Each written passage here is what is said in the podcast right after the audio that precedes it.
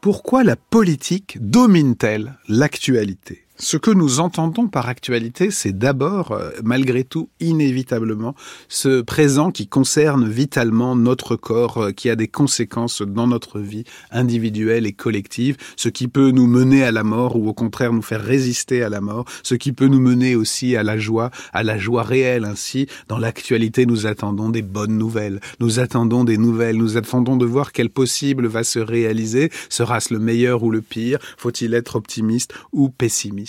Mais ce ne sont pas seulement des catastrophes qui nous tombent dessus. Il y a évidemment, et ce n'est peut-être pas un hasard quand nous ouvrons euh, désormais plutôt notre téléphone que notre télévision, quand nous regardons des sites d'information, ce que nous entendons, ce que nous attendons d'abord, peut-être est-ce un mauvais signe, peut-être est-ce le contraire, ce sont des actualités politique. Évidemment, quand tout va bien, on pourrait se dire, le rôle du politique, c'est plutôt d'éviter de faire tout le temps l'actualité. L'actualité politique, c'est le conflit. L'actualité politique, ça peut devenir la guerre, c'est le désaccord. C'est aussi des enjeux interhumains, sociaux, des enjeux de pouvoir, des uns qui dominent les autres. Le politique domine l'actualité d'abord parce qu'il domine la vie, parce que le politique est une question de pouvoir, une question de domination. Et nous avons l'impression bah, que quand tout va bien, le rôle du politique, c'est de réguler sa propre propre actualité, de telle sorte que nous puissions accéder à d'autres actualités, à la réponse aux actualités négatives et à évidemment le euh, recours, euh,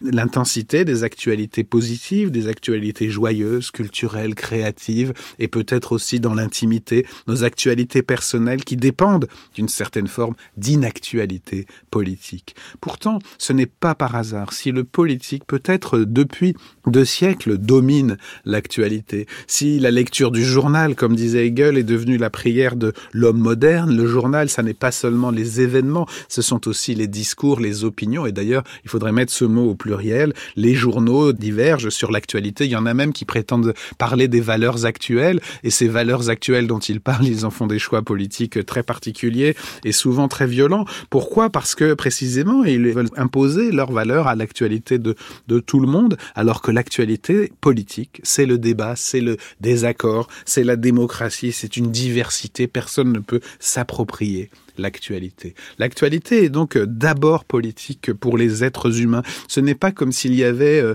des tremblements de terre, le réchauffement climatique, euh, des drames terribles et aussi des nouveautés techniques, l'intelligence artificielle, les manipulations génétiques, et puis ensuite le débat, le désaccord, la discussion, la domination politique. Non, l'actualité nous parvient à travers des filtres politiques et l'actualité est d'abord parmi les êtres humains la réalisation des virtualités de paix ou de guerre, de justice ou d'injustice, qui ne sont pas secondaires, qui sont le cadre pour toutes les autres actualités du monde. Entre une vision, disons, événementielle de l'actualité et une vision essentialiste de l'actualisation de possibles qui certes existent dans la virtualité générale des êtres humains et du monde, il y a d'abord l'actualité relationnelle, le cadre que nous construisons ensemble pour partager nos actualités et qui peut nous permettre de vivre, d'actualiser nos possibles heureux, de résister à l'actualisation des risques du monde, mais sans lequel rien ne peut se faire et quand le politique domine trop l'actualité, c'est mauvais signe,